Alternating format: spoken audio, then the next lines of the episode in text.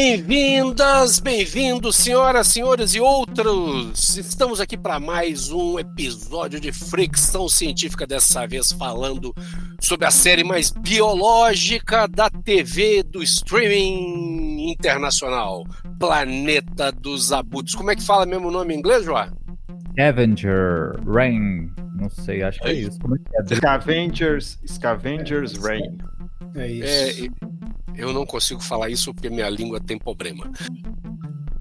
Então hoje nós temos aqui três colegas fantásticos. Temos o nosso querido Joá, o mestre do universo. Temos Drew Anderson, o homem que entende de tudo e também, principalmente, especialmente de música. E o nosso querido Fred, o Fred, o mais biológico do grupo aqui. Ele sabe todas as células de cor. Quase Bem-vindos, meninos. Quase todas. Isso é bom. Bem-vindos, meninos. Bem-vindos. Mas essa série ela tocou muito a nós todos e aqui estamos para comentar essa série que não é tão nova assim, ela já estreou tem uns dias, mas a gente estava muito ansioso para gravar, mas tinha que todo mundo ter tempo de assistir. Então espero que a gente ainda consiga pegar o hype da série, porque todo mundo ficou muito, muito, muito impactado por ela. Então hoje nós temos aqui três colegas fantásticos. Temos o nosso querido Joá, o mestre do universo, temos Drew Anderson, o homem que entende de tudo e também, principalmente, especialmente de música, e o nosso querido Fred, o Fred, o mais biológico do grupo aqui. Ele sabe todas as células de cor. Quase Bem-vindos, meninos. Quase todas. Isso é bom. Bem-vindos, meninos. Bem-vindos. Vamos lá, então. Eu... E aí eu começo com aquele convite para você curtir se estiver curtindo, se não estiver curtindo, peça para o seu inimigo curtir no seu lugar. É, tente nos acompanhar nos vários tocadores de podcast onde a Confraria dos Canalhas mantém os podcasts, inclusive o nosso Fricção Científica, mas também temos Lambis GoiaCast, temos uh, quais outros? Deu uma lista gigantesca de podcasts que agora deu branco, eu estou nervoso, estou ansioso para começar esse programa. e eu começo com a pergunta de sempre. Crianças, o que, é que vocês acharam da série? Pois é. Eu sou daqueles moleque que lá no começo da década de 80, né, comprava heavy metal. Em primeiro lugar, porque tinha desenho de mulher pelada, né? Em segundo, porque eram uns desenhos bem legais, umas histórias de ficção científica bem legais e tal. E eu fiquei muito órfão de, de heavy metal, cara. E, e cara, essa série tem tanto a ver com, com, com heavy metal que assim, supriu minha necessidade e reacendeu a minha paixão. Agora podemos seguir. João, o que, que você achou da série? Pera aí, só. Deixa eu, deixa eu tentar fazer um negócio aqui. É Pode seguinte. fazer um negócio. Ele vai tentar controlar a nossa mente que nem um pandinha branco. Não, então, acontece que quem, quem deu a ideia de fazer esse podcast, quem indicou a série para mim, né, e eu, para poder desencadear na galera que está aqui, apesar que o Drill já conhecia, né, o Drill até sabia mais que a gente, foi o Paulo. O Paulo não vai poder participar, ele me mandou um áudio que vamos ver se rola de ouvir. Ah, então quer que eu anuncie? Olha, amigo, eu tô indo para lá, mas assim, eu queria dizer que é um. Eu fiquei muito, muito é, abismado com essa série, porque ela me pegou em muitos quesitos, assim, inclusive na estética, óbvio, né? Mas é porque é uma, é uma experiência muito profunda, muito é, contemplativa sobre, sobre o ciclo da vida, assim, sobre a condição humana, é, a, aquelas criaturas, a biologia disso tudo, a química, como a gente lida com a química e com a física no mundo, é, essa simbiose que eles propõem, sabe, o cuidado estético disso, é muito belo, muito impactante. É, ela não é nem pessimista nem otimista. Tem aquela criatura lá que eu chamo de orca de braços telecinética, que é um negócio muito estranho, que termina sem muita explicação, mas que me deixou muito muito mexido assim. É uma criatura bem bem fazia tempo que uma criatura não me chamava muito tempo, muito atenção assim. É, então eu acho que essa, essa jornada do desconhecido é muito legal e, e a gente estava precisando de ver alguma coisa nova, assim, novos biomas, né? É, até os clichês, que tu, né, clichê não é uma coisa ruim, mas até os clichês são legais.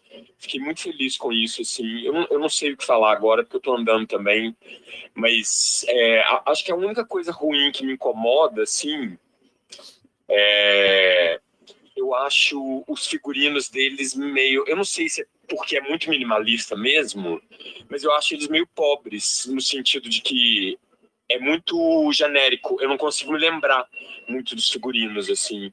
Eu acho o design do robô, dos é, Levi's, né? Super legal, assim, e tal, mas os figurinos me deixam meio meio chateado, assim. Não sei. Tô, tô talvez sendo chato um pouquinho, porque eu gostei demais de tudo. E aí tinha que arrumar alguma coisa para falar mal. É, e ela me lembra um pouco também de Raised by Wolves, aquela série do Ridley Scott que começou muito bem e depois descambou toda. É uma pena. Mas estou muito feliz. Espero que a segunda temporada venha aí e venha com tudo, assim. É, eu não li muito sobre os produtores, sobre quem fez, mas é isso aí. Isso aí. Abraço. Um abraço para os meninos. Beijão. Tchau, tchau. Pronto. Deu para ouvir? Deu, super deu para ouvir. Super deu. Super deu. Ah, então, é muito legal. É... Agora, falar o que, que eu achei, cara. É uma série. Para definir ela rápido, assim, né? É, é, a coisa que mais eu ficava falando o tempo todo mesmo enquanto estava assistindo e indicando é que essa série é, deixou fez com que Alien parecesse um playground de bebezinho porque o, o, as criaturas da série são muito mais perigosas do que qualquer outra coisa, né? E o filme é, e a série toda é muito angustiante, assim. É, eu estava pensando aqui um negócio, eu, não, eu, não, eu, vou falar antes do Fred aqui, mas talvez é, é, me deu muita impressão de como deveria ser ir para a Austrália sem saber como é que a Austrália funcionava, porque eu, eu tenho um amigo que está tá vivendo na Austrália agora, ele fala isso, fala assim, cara, Aqui, tudo é perigoso. Não dá para você andar no mato igual anda no Brasil. Você tem medo de pisar numa cobra, na jararaca, alguma coisa assim, sei lá, um escorpião picar seu pé e dar necrose no seu dedo. aqui é muito pior. Tudo aqui é potencialmente perigoso. E aí eu estava pensando que deve ser muita sensação das pessoas que chegaram na Austrália e, quer dizer, né, é bem pior, mas bem, bem mais complexa a coisa, mas que é muito tudo desconhecido. Mas a sensação que me dava o tempo todo é essa: caramba, bicho. Tudo é potencialmente perigoso, mas ao mesmo tempo tudo é muito lindo, muito maravilhoso, muito doido, muito legal, né? E, e aí eu estou falando hoje absolutamente como leigo, né? Apesar da gente ser metido a, a ler sobre as coisas, realmente a, a, a série ela, ela toca a gente não só do ponto de vista de quem tem interesse por biologia, acho que o Fred vai falar na sequência, porque é a, pessoa, a terceira pessoa da, da Trindade convidada que está aqui hoje, mas é, ele, ele, toca muito essa coisa da gente, do leigo, do des, deslumbramento com as coisas, né, da, da, da observação e do uau que a gente tem quando a gente vê um negócio que é muito legal. E acho que. É, bom, não sei, vou deixar o Fred falar. Bom, é, eu sou suspeito, né? Porque enquanto biólogo, assim, eu acho que eu nunca vi nada, quer dizer, nunca não, eu já vi poucas coisas em que a biologia funciona de forma assim não correta no sentido, né, acadêmico, mas de forma lógica, assim, de forma que você olha e fala assim, não, isso seria possível. E o grande barato é justamente isso, porque eu não posso nem falar que, que é possível, porque o que mais me pegou na série, o que eu achei mais genial é o quão alienígena ela é. Então é a primeira vez que eu vejo um planeta alienígena que realmente é alienígena. Porque a gente é acostumado a dizer, ah, vai para o planeta alienígena e tem um bicho de quatro patas, igual tem aqui. Eles simplesmente mudam assim, o jeitinho dos seres vivos lá do planeta para ficar parecendo. Mas se você bater o olho, ah, aquilo parece um cachorro, aquilo parece um cavalo. Ali, cara, você vê, nada parece com nada. Assim, claro, a gente consegue fazer uma relação ou outra e tal, mas assim, é impressionante como que eles brincam com formas e cores e principalmente com o comportamento né, das criaturas. Então, o que eu acho mais genial né, no, na animação é, é como que a biologia funciona de forma muito bacana. Tem um problema só que mais na frente eu vou comentar, mas assim, é simplesmente maravilhosa essa série. Além da animação em si, eu gosto do estilo minimalista dos desenhos, e eles conseguiram criar personagens que, pô, você, você olha, você, você gosta dos caras, então você detesta, e aquilo é bem forte mesmo, assim, então você se envolve, nenhum personagem passa em branco. Até os personagens que, que aparecem pouco, né? Mas todos é, têm uma, uma, um papel ali e, e você fica com aquilo na cabeça. É, é, é, muito legal isso, né? E alguém falou aí alguma coisa que me lembrou, não foi exatamente essa expressão, o ciclo da, ciclo da vida, o círculo da vida e tal. E aí eu, você falando isso, que as pessoas sempre dão um jeito de a, adaptar a, a, imaginação dos outros planetas com, com características de animais e coisas familiares para a gente, e tem uma tendência também a antropomorfizar qualquer tipo de ser. Sim né? Uhum. E a série não faz isso, né? Então a gente não chega lá na, na série, começa a assistir, de repente você escuta lá no fundo alguém cantando alguma coisa tipo Na babá. Não tem isso, né, cara? São alienígenas mesmo, assim, né? Minimamente como deveriam ser alienígenas, uma biologia diferente num contexto diferente. É, tudo bem, bota lá uma vida baseada em água, a água lá é bebível, a atmosfera é respirável, até porque precisa ter uma, né, uma, uma algum tipo de facilidade para o storytelling do, do, bagulho, mas fora isso é muito legal, né? E o que mais vocês podem dizer assim da, da porque a gente falou um pouquinho já desse comportamento das pessoas, da relação das pessoas com esse esse, esse ecossistema porque ali a gente vê várias formas de interação diferentes, né? São três núcleos, cada núcleo interage de uma forma. O que vocês acharam dessa, dessa interação humanos-natureza? Não vou nem falar alienígenas, né? Humanos-natureza. Então, uma coisa que eu, que, eu, que eu acho genial nessa interação, e isso não é explícito, né? Mas a gente percebe quando presta atenção, é, que é, cabe uma discussão, inclusive, é com o que a gente faz aqui no nosso planeta, né? Que enquanto eles estão lá de boa, tentando tentando viver, né, tentando se virar, claro, tem os problemas, tem, né? A gente vê lá aquelas coisas gigantes que tem uma carapaça lá, né, que chega lá perto do acampamento da Ásia. E, mas assim, ele, ela tinha um jeito de se virar com aquilo. De repente, o, o turning point da série é quando a nave entra, né? Quando a, a Demeter entra de novo, quer dizer, aí é que ele desperta aquela coisa, a gente vai sair daqui agora.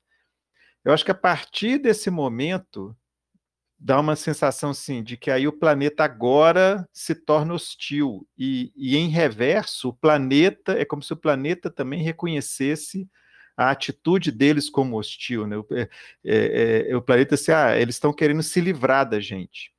Aí que é a grande sacada que muda, né? E aí começa a bagaceira, é só ladeira abaixo, né? É, de uma hora para outra, todo mundo fica inimigo de, de, todo mundo lá dentro. Então é interessante isso, assim. É, uma mensagem que eu pego muito nisso é: ó, se você conseguir conviver com a gente na boa, a gente tá aqui, a gente só existe. Agora, se você quiser sacanear com a gente, meu amigo, a gente vai sacanear com vocês com mais vontade, porque a gente é mais bacana em sacanear os outros que vocês. Então, eu achei essa sacada muito legal, sabe? Eu achei muito legal isso que você falou, porque eh, me lembrou, ah, enquanto você falava, me veio uma referência, depois outra. É, a série original de Perdidos no Espaço, lá no início, as primeiras temporadas, a, a, a primeira temporada, aquela em preto e branco, não o filme piloto, mas uhum. a, a, os primeiros episódios da série me lembram muito é, a, o núcleo do. Eu nunca lembro o nome dos personagens, né? Do piloto e da, da botânica. É, Exatamente, o Sam e a Úrsula. Né? E me lembra muito o Perdidos no Espaço, sabe? Aquela coisa assim de ah, a gente está aqui, vamos sobreviver, vamos encontrar uma forma de lidar com esse planeta pedregoso, e aí de repente a gente tem que se deslocar, e aí começa a encontrar ciclopes e coisas do gênero, gigantes destruindo, jogando pedra no nosso carrinho. É, é, mas é uma dinâmica que é familiar, mas é uma dinâmica familiar muito bem construída. Né? E, e a outra coisa que me lembrou é um, um filme antigo Uh, se eu não me engano, chamou chamou-se O Mundo Perdido, onde contava uma história baseada no Edgar Rice Burroughs, que era também o Mundo Perdido, que falava da cidade chamada Cap... a cidade não, uma ilha chamada Caprona, que tinha toda a evolução humana numa a evolução humana, não, a evolução da Terra numa ilha só. Então, perto da margem, você tinha é, homens pré-históricos, você caminhava para o centro, você ia encontrando dinossauros cada vez mais antigos, até chegar no, na fonte de um rio, que não sei por que os caras resolveram subir o rio, e aí a moral da história é que em Caprona nada pode voltar atrás, né, ir para trás na evolução. Né, e os homens estavam tentando fazer isso, eles vieram da orla né, da, do mar e tentando entrar para o centro da ilha. E de alguma forma isso que você falou me lembrou essa ideia, porque a gente faz isso na Terra o tempo todo, né? Nós estamos fazendo uhum. isso com o planeta. Uhum. Nós estamos tentando subverter a regra e, e como dizia aquele comentarista esportivo, a regra clara. Pensando nos, nos três núcleos que aparecem lá no, na história, né? Você tem ali o Sam e a Úrsula, eles são os que estão com a vida mais estável, entre aspas, tranquila, né? Mas a atitude deles é de interagir com o planeta, é de se integrar ao planeta, criar uma vida, criar um dia a dia. Eles têm aquelas tarefas diárias que eles vão repetindo. Você vê que eles estão familiarizados com as coisas, eles sabem onde aprenderam um monte de coisas, né? Onde que tem mais risco, onde que tem as coisas que eles estão precisando. E aí você tem a Asi, que está com o Levi, né, com o robô, o objetivo dela é sair de lá. Né? Ela tem um radinho que todo dia ela pega o radinho e fala: gente, estou aqui perdido, tal, tem alguém me ouvindo, vem me tirar daqui, tarará, tarará. E o Cayman, né, que ele se nega, ele está em, em, estado de negação, ele está dentro da cápsula e não sai, e está horrorizado com as coisas que ele vê passando pela janela dele, mesmo sem entender o que, que é, o cara está aterrorizado e ele não está tendo nenhum tipo de interação com a coisa. É, são três atitudes possíveis, né? Que você pensa assim, é, quando você vai é, nesse espírito de, de, de, explorador, né? São três situações possíveis, três atitudes muito legais, cara, e que elas contrastam e ajudam muito a conduzir a história. Eu achei sensacional essa, essa levada. É, isso é muito legal, cara, é muito legal mesmo. E, e a, a, toda a relação do Cayman, né, com aquele, aquele personagem, aquele ser extraterrestre que o pessoal convencionou chamar de Pandinha, ele, ela é muito interessante porque é uma relação que a gente vê em muitas relações humanas. Né? A, a, as pessoas elas tendem a, a, a se relacionar de uma forma que pode caminhar para aquilo. É, recentemente eu estava vendo uma, uma pessoa descrevendo uma relação dela com a família, como que ela construiu esse tipo de relação com os filhos. Então ela começou a estabelecer uma relação com os filhos em que ela uh, gerava uma, uma, uma fantasia né, de vida, uma, criava uma quase que uma realidade paralela com os filhos e ia se nutrindo daquilo que os filhos traziam para ela iam trazendo para ela, iam trazendo para ela, e alimentando os filhos com isso. Só que os filhos foram crescendo num mundo de fantasia. E depois, na idade adulta, esses filhos já eles ficavam na orla lá na, da vida familiar, não saíam para ganhar a vida, essa pessoa foi se esvaindo porque ela tinha que sustentar esses filhos, e ao mesmo tempo é, ela era alimentada por eles, e ela não conseguia se desfazer daquilo, então virou uma relação de dependência, né? tão profunda que no final ela não sabia mais se desvencilhar daquilo. E eu via essa relação o tempo todo na relação do Cayman com o Pandinha, né? Nós estamos sempre correndo o risco de começar a viver nesse mundo de fantasia e ser alimentado pela gororoba preta que sai da boca de alguma coisa que a gente alimenta também. Isso gera um ciclo vicioso. E essa, essa, essa, essa parte do Cayman é muito, sei lá, incômoda para a gente. Se a gente começa a pensar, deixar um pouco o universo da, da biologia, da fantasia, e começar a pensar nas relações humanas e começar a olhar em volta, a gente começa a ver muita gente que vive isso não só em relação a pessoas, mas em relação a, super, a, a situações, né, a trabalho, sei lá, que é, são relações baseadas no imaginário que é fantasioso, no imaginário construído, no imaginário que cria uma dependência. Não sei se vocês percebem, é, ou pode ser uma viagem só da minha cabeça, esse tipo de coisa. Mas eu falei isso tudo para dizer disso, de, de, como essa série ela tem múltiplas possibilidades de interpretação. Dá para ver como uma é. relação abusiva também? Sim, sim. Tem uma, uma frase que eu ouvi de um professor há muito tempo atrás, quando eu estava na faculdade de psicologia, que ele falava que não existia relação em que alguém não estivesse ganhando alguma coisa. Até a pessoa que está numa relação abusiva e que é uhum. espancada, abusada de alguma forma, ela permanece nessa relação porque existe algum mecanismo que foi construído de uma forma doentia. Eu não estou dizendo que a pessoa né, é, culpa de forma alguma, não estou culpabilizando a vítima, mas ela, ela estabelece uma relação de, de uma constrói uma relação de retroalimentação ali que muitas vezes ela não consegue enxergar a possibilidade de sair. É claro que tem numa relação abusiva, muitas vezes o domínio econômico, a questão física, mas é, é como se a pessoa não conseguisse mais acreditar que ela consegue uhum. fazer outra realidade. Eu estava lembrando o pessoal falando da vacina, né? Que nos Estados Unidos hoje tem vacina disponível para Covid em vários lugares gratuitamente. Uma das poucas coisas gratuitas que ainda existe nos Estados Unidos em termos de saúde pública. E muita gente não se vacina simplesmente porque não acredita que possa receber uma vacina de graça, porque ela não recebe nada em termos de saúde de graça, como é assim que ela vai se vacinar? E a pessoa simplesmente não procura, não procura o programa de saúde, eu não lembro mais como é que é a, a fonte lá dessas, né, de, de, de entrega desse serviço, e as pessoas simplesmente não, não, não procuram porque não acreditam. Então isso acontece. Eu não estou dizendo que essa seja uma relação semelhante, mas esse tipo de relação abusiva constrói esse tipo de cegueira. Né? A pessoa não encontra alternativas. E a gente vê muito isso lá no Cayman, que é um filho da mãe, né? O cara era um cretino, sei lá, é muito familiar a gente, a gente conhece várias pessoas que nos lembram o Cayman, né? É. É. Eu, eu, eu acho que na relação deles, eu achei tão interessante assim que a princípio ele alimenta o queima, né? E para forçar o, o queima trazer alimento para ele, né? Ele controla ele psiquicamente.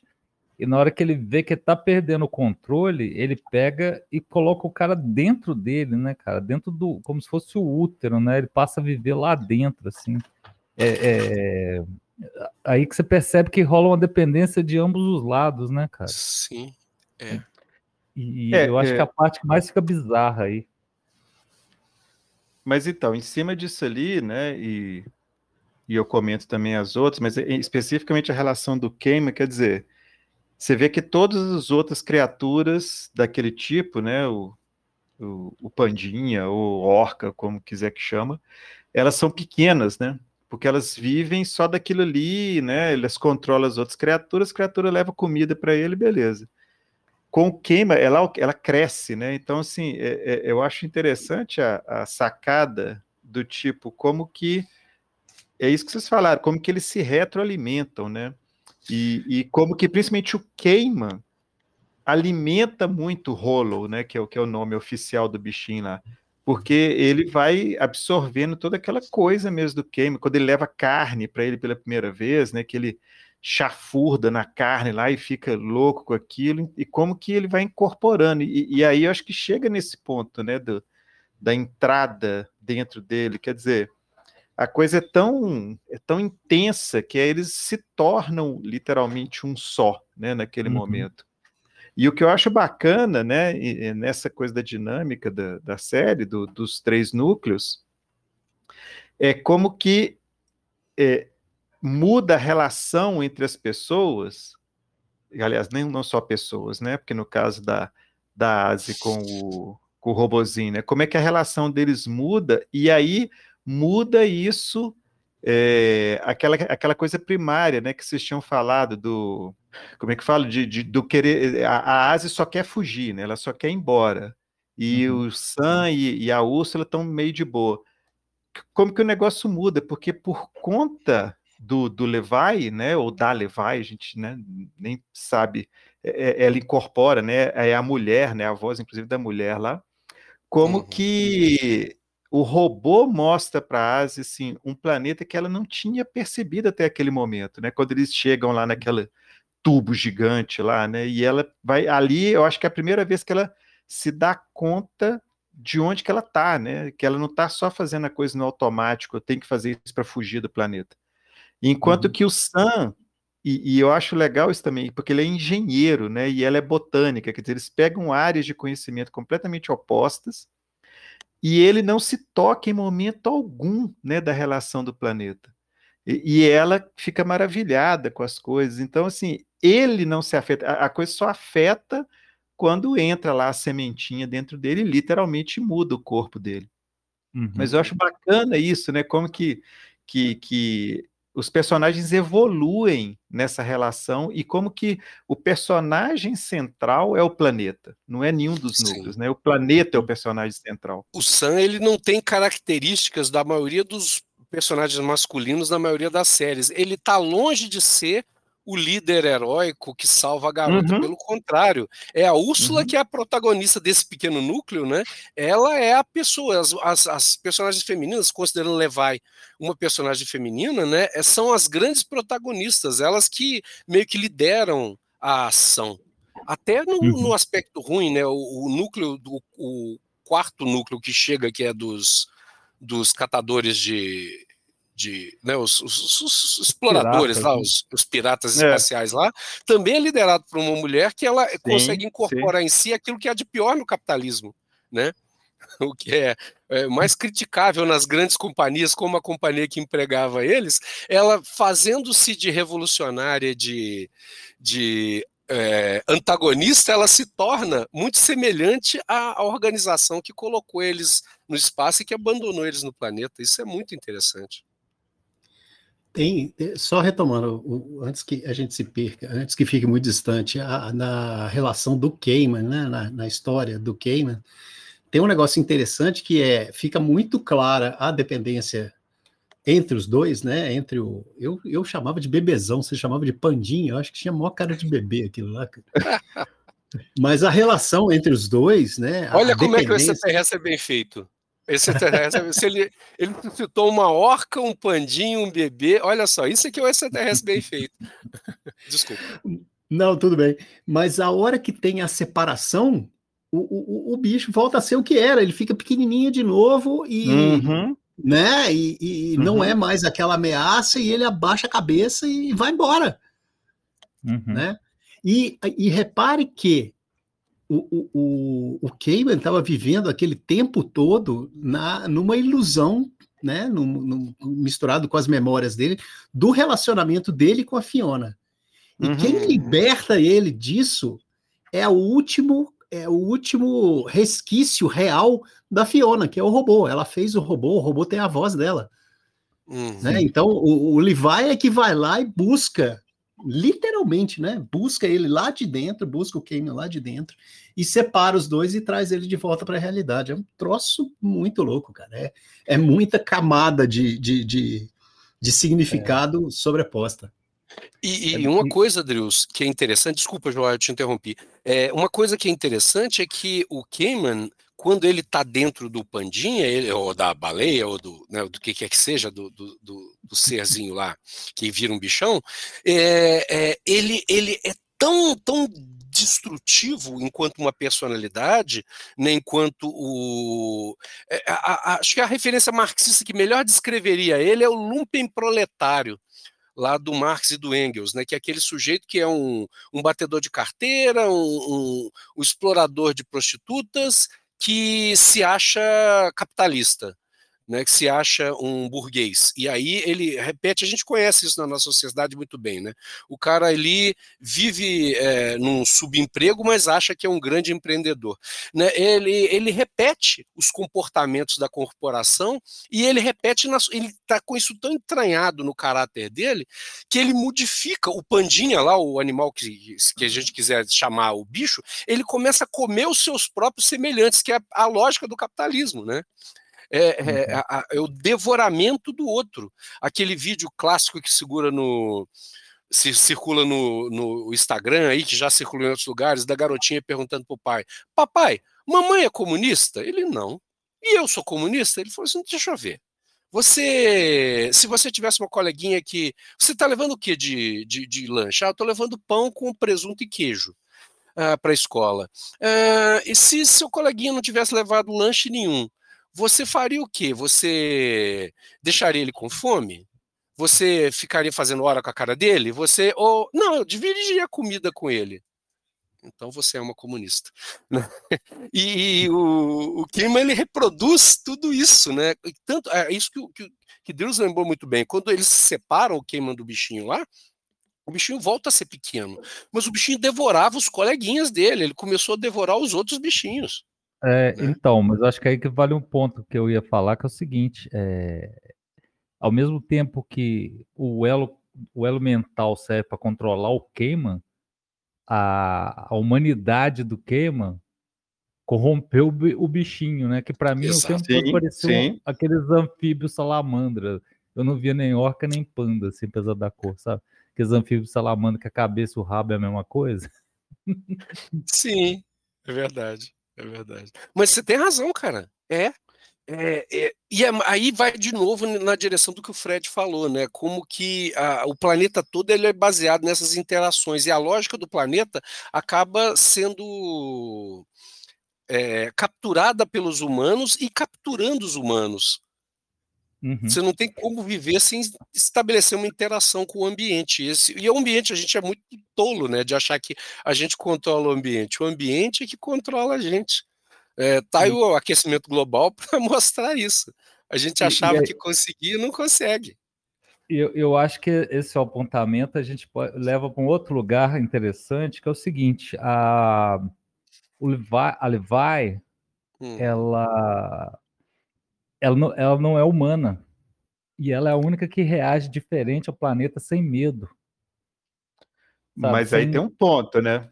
Aí tem um ah. ponto que é o fungozinho que entra nela. Sim, sim, mas então, mas a questão é que enquanto os humanos lutam contra o fungo, ela não tinha defesa para o fungo, né?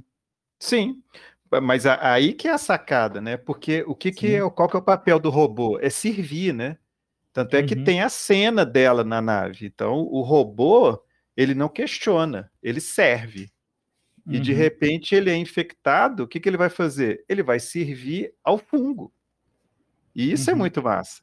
Né? Uhum. E, e, essa sacada é muito legal. Quer dizer, enquanto os humanos estão lá resistindo, não aceita nada, ela não. Ah, eu tenho que servir, então bora, eu vou atender essa, né, essa demanda nova aqui. Por outro lado, ela se torna parte do planeta, né? Literalmente, uhum. porque ela incorpora nela a biologia do planeta. Então aquilo ali também é muito legal, né? Porque aí ela ela tá ela virou parte do ecossistema, né? Virou parte do é. ecossistema porque tá lá o fungão dentro dela lá. Ó. É, em outras palavras, ela diz: "Eu não me confungo com vocês humanos". Jesus, eu não precisava disso. Eu não precisava disso. Eu acho que tem, tem, tem um detalhe também, o, o, Fred, que é não só ela vai se render ao fungo, né, servir ao fungo, uhum, uhum. mas conforme ela interar, ela, o fungo entra nela, né, mesmo antes dela saber, porque eu acho que ela só entende isso quando a, a, a Asi vai. Peraí, deixa eu fazer um check-up aqui. Fala assim, Ih, tem um sim, trem aqui dentro sim. e não tá bonito, né? Mas mesmo antes dela saber disso, é, ela estava despertando para uma série de sensações que ela não conseguia compreender nem explicar. Por uhum. que você está cantando essa música? Eu não sei. Só Cara, apareceu para mim, sabe? E ali, é, é, é, a, entre aspas, a, a é humanização, né, cara? Começa com uma humanização, mas eu acho que é, que é mais uma orga, organicação, existe isso? Ela está se tornando um ser orgânico, um ser consciente. Exato, exato. Né? Então, é, é, mas a, a experiência vem a conta-gotas e ela começa a ficar fascinada com aquele negócio. E a própria fascinação que ela está sentindo, ela não consegue compreender por que, uhum. que ela gosta daquilo, ela não sabe o que é uhum. gostar. Né? A, a Asi pergunta para ela: o que, que você está sentindo? Não sei explicar. Não sei o que é. né? É um é, é negócio, é muito bem colocado sabe? Essa transformação, cara, é muito, uhum. muito sensacional. Que existe uma contradição interessante que, ao mesmo tempo que a gente, a, a série vai levando, que ela parece que ela está ganhando consciência e livre arbítrio, né? É, tá, a, no final tá muito mais assim para o planeta, a natureza do planeta ser um pouco aproximado daquilo que é o Deus do Spinoza, uhum. né, da, da, da natureza, da, da, forma como a natureza rege tudo, né? Que, e ela está é, ali a serviço desse Deus que é aquela natureza do planeta, né? O fungo que controla o planeta todo, assim. E depois o fungo transforma ela, né? É, cria um, um ser em mais semelhança dela. muito louco.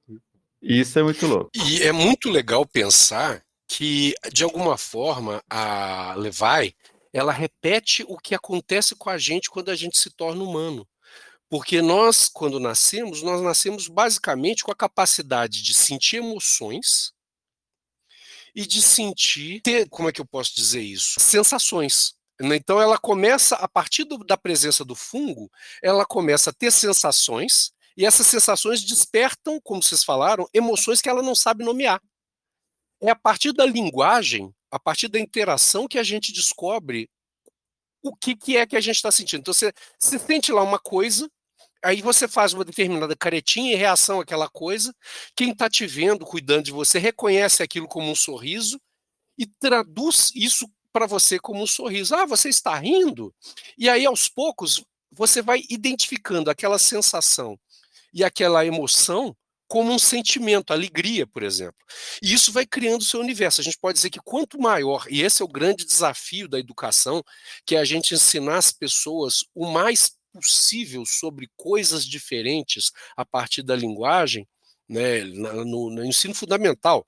A gente tinha que investir muito nisso, enriquecer as experiências das pessoas para que elas possam traduzir o mundo a partir de linguagem para construir mais referências e dar nuances para as coisas. E o que vai acontecendo com o Levi é isso, né? A partir daquele pouco de referencial que ela tinha da, daquela construção de linguagens, da interação dela com a ASE, ela vai construindo alguma coisa que vai se traduzir numa identidade. E que identidade vai, ah, vai, vai sendo formada ali? A partir dessas memórias das experiências dela com as, aquele, aquela estufa que ela cria, depois com as várias interações dela com o planeta, e essa identidade ela vai criando camadas ali de identidade, de memórias, e o que a gente chama de personalidade é justamente fruto dessas camadas que se constroem. Então isso acontece de alguma forma com nós todos, só que a gente faz isso num ambiente familiar, um ambiente que já está sob o domínio da nossa cultura há muito tempo. E o que ela faz ali é totalmente novo, ela cria um novo modo de ser, de viver naquele mundo.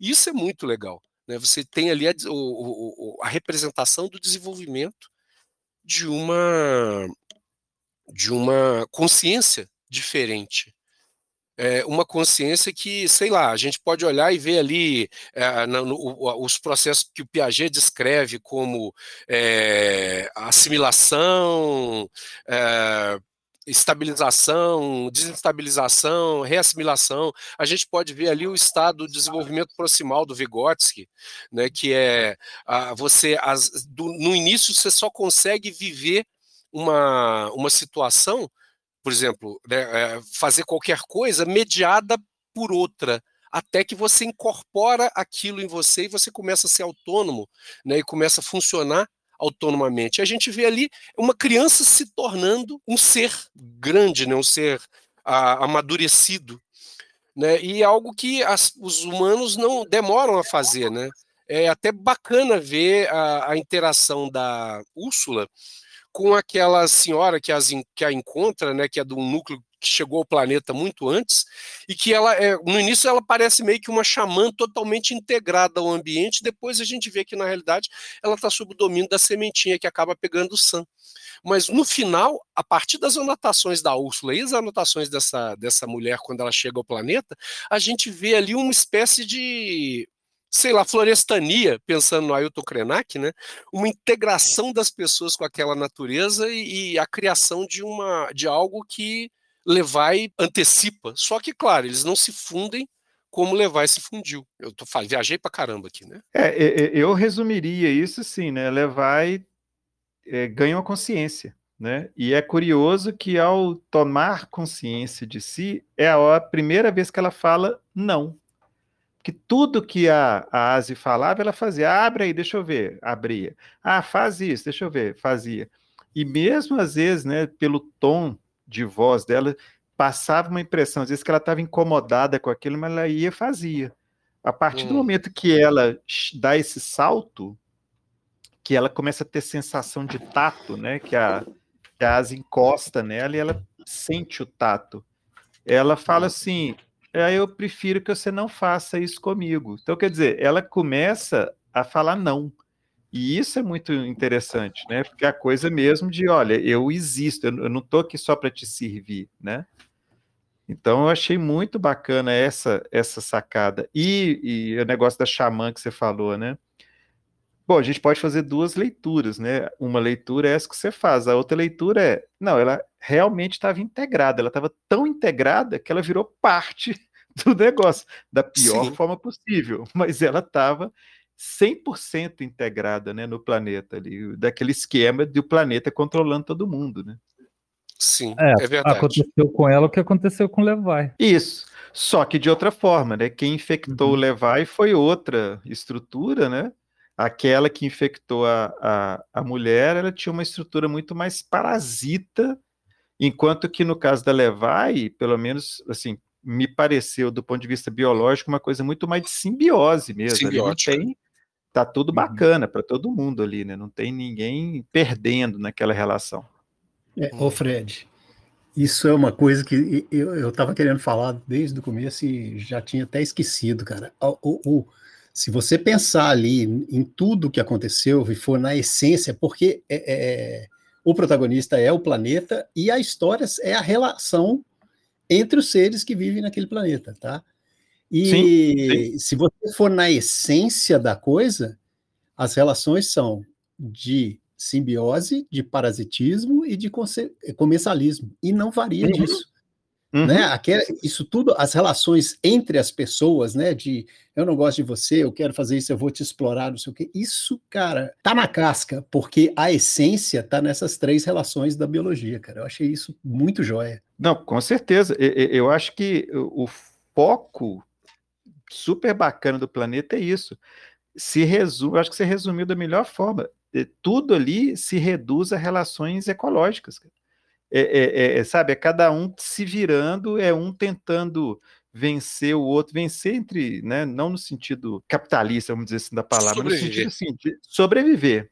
É, não é aquela coisa, porque uma, uma, um problema do, do, darwinismo é que as pessoas traduzem como a lei do mais forte, né? E eu detesto essa, essa tradução. Não é é o mais adaptado, cara. Se você se adapta bem aquilo ali, você pode ser a criatura mais fodida que tem. Se você conseguiu se adaptar, você conseguiu passar desapercebido, ou conseguiu ocupar uma outra pessoa, você está bem na fita. E é isso que as criaturas no planeta que tiveram, né? Sabe lá quantos milhares, milhões de anos para evoluir, elas estão lá em interação tem um uhum. fungão que toma conta do planeta todo, com aquela florzinha branca lá que fica espalhando esporo para tudo quanto é lado. Mas o resto, assim, eles vão se virando, cada um né, faz lá as coisas do seu jeito. E, e, Mas... e aí é isso, são essas relações no fim das contas. Uhum. É, sobre a relação lá de parasitismo do, da xamã com, com aquele monstrão lá esquisito lá, Cara, mas a Xamã não sai ganhando também, porque a impressão que tá é que ela tá ali há muitos anos. Sim, sim. Será que aquilo não é a única forma dela ter sobrevivido? Tanto que tem uma coisa que é muito legal, assim, que ela não tem nem mais linguagem humana, cara. Uhum. Mas aí que tá. Será que ainda existe uma mulher ali? Essa é a questão. né? O, o que, por isso que fica essa dúvida se é um parasitismo, se não é. Eu, eu encaro aquilo muito mais como parasitismo, porque, uhum. é, inclusive, ela passa para frente a semente, né? Ela existe para é. passar a semente para frente. É basicamente isso. E, e, e, isso é interessante, porque a gente vai lá no Dawkins, né, com, com a teoria do gene egoísta. Gene egoísta. É, é, aquilo, cara. Quer dizer, ela só tem sossego quando ela enfia a sementinha lá dentro do Sam. Aí, beleza, aí tudo tá bem para ela. O próprio Sam tinha aqueles ímpetos, né? Aquela cena que ele tá lá, salva, acabou de salvar a Úrsula, de repente ele espelha uma semente e ela acorda isso. na hora que ele ia colocar a semente nela. É muito isso, ele fica envergonhado, porque ali a gente uhum. vê um uhum. conflito entre algo interno que obriga ele a fazer aquilo e, e, algo né, que ele, ele ainda tem a consciência dele, mas ele vai perdendo ela aos poucos. Tanto é que ele fala assim: olha, Úrsula, vai embora, uhum. porque eu não não sou mais. E, né, e, aí a história dele encerra ali, que eu achei muito legal também, porque se fosse um, uma série convencional, e, e alguma coisa ia acontecer para salvá-lo e ele ia aparecer no final, oh, escapei. Não, ele é. morreu porque as pessoas morrem, shit happens. E naquele planeta shit, shit very happens. É. Shit happens all the time naquele planeta. É. E, é, e, aí vem, aí, aí só, só, só rapidinho, é, que é uma coisa que eu, que eu insisto nisso, né? Que eu vejo muito assim, ah, é um planeta brutal, ah, porque todo mundo quer te matar, ah, porque. Né? Gente, uma floresta é daquele jeito, sabe? É assim que funciona uma floresta. As coisas funcionam assim, porque tá todo mundo ali, bacana. Não tem nada de tranquilo numa floresta. Uma floresta é um lugar extremamente assim, dinâmico. É uma coisa que o uhum. tempo inteiro está mudando e, e, e, as criaturas criando mecanismos de sobrevivência. Então não tem nada de demais. Então, é, o planeta é normal. Se você pega humanos, ainda quebrou o galho dos caras, né? Que tem oxigênio e a água é igual a nossa. Já quebrou galho demais dos caras, porque é. o planeta normal o cara ia sair da nave. Vida baseada em carbono. É, isso, vida baseada em carbono, tudo isso. Tudo isso. É. Uh, e aí a gente pode até ter a, o espaço para levar e começar a ter aspirações zen budistas e taoístas, né? Ela pode ficar lá meditando. What is the sound of shit when it happens? Mas, e, mas aí eu vou voltar na Levi, né? Assim, talvez até para vocês me ajudarem a entender. Mas a Levi também mudou. Sim, Sim. Entende? A Levi morreu, gente. Então, e isso é, a Levi foi ressuscitada. Você quer coisa mais espiritual sim. do que isso? Não, sim, mas igual o lance da semente é, que você falou lá, né? Que leva, porque quando aquela a, a Levi orgânica aparece na nave no final, não sei se não é a mesma coisa, saca? Porque não, ali, tá, ali para mim tá, o contágio tá indo embora. Não, ali a relação é outra. A relação é outra. Você vê que a mulher lá, né? A, vamos chamar ela de xamã. Ela foi lá, salvou o cara, mas para passar a semente, ou seja, é como se aquela estrutura existisse simplesmente para propagar a semente, para passar aquilo para frente, né? A Levi, ela tem uma outra relação, é, ela está interagindo, ela ainda está assim, ela está consciente do que está fazendo. Ela não está ali a serviço de é, pura exclusivamente a serviço de. Ela está criando mais vida, inclusive, né? Sem é, prejudicar os outros. Ela está fazendo da, da próprias coisinhas dela lá. Ela está de boa ali. Ela não precisa dos outros. Ela cria vida ela própria. Eu acho que a relação é bem, bem diferente. Ela não depende dos outros. A, aquela coisa lá depende dos outros a plantona monstrão lá. É, eu sinto essa diferença também, né? A, de alguma forma, a levar esse ser ressuscitado e se reconstruir me lembrou muito o monstro do pântano da Lamour, né? Reconstruindo uhum. o corpo dele uhum. em vários lugares do mundo onde tivesse o verde, ele conseguia, às vezes com mais dificuldade no deserto, em outros planetas, inclusive, né? Ele conseguia se reconstruir e ser azul, porque no, no outro planeta não tinha clorofila, era um outro bagulho né? É, isso, isso é muito legal. E a, a, alguém não lembro mais quem falou da corte foi o Drills, a história do não, né? De, foi, foi Fred, né? De, de, Uhum. Foi você, né, Fred? A história de falar o não me lembrou muito, eu estou muito antigo hoje, né? Me lembrou muito o, a primeira, as, as, os primeiros filmes do Planeta dos Macacos, né? Que a primeira, a primeira evidência dos macacos né, se revoltando era justamente a, a, o gesto né, do, de um macaco que pela primeira vez disse não quando alguém bateu nele e mandou ele fazer alguma coisa. Né? Ele levantou a cabeça e disse não. Foi a primeira palavra que os macacos falaram, né? Por causa disso, né? O, o não, a criança faz isso. Né? Ela define sua identidade a partir da negação. Né? Ela, ela uhum. começa a uhum. afirmar a própria vontade. Isso é muito legal. E só colocando um detalhe aqui, o filme que eu citei é The Land, aliás, Land That Time Forgot, de 1975, baseado no conto de Edgar Rice Burroughs. Mas era só isso, para lembrar, se alguém quiser ver, eu acho que vocês encontram na internet, provavelmente, pelo menos o trailer dele está disponível. Já vou procurar ele aqui. É claro, aqueles filmes com dinossauro de borracha e homens das cavernas convivendo com animais que não estavam no período deles, mas a gente tem que, né, era um filme de 1975 tal.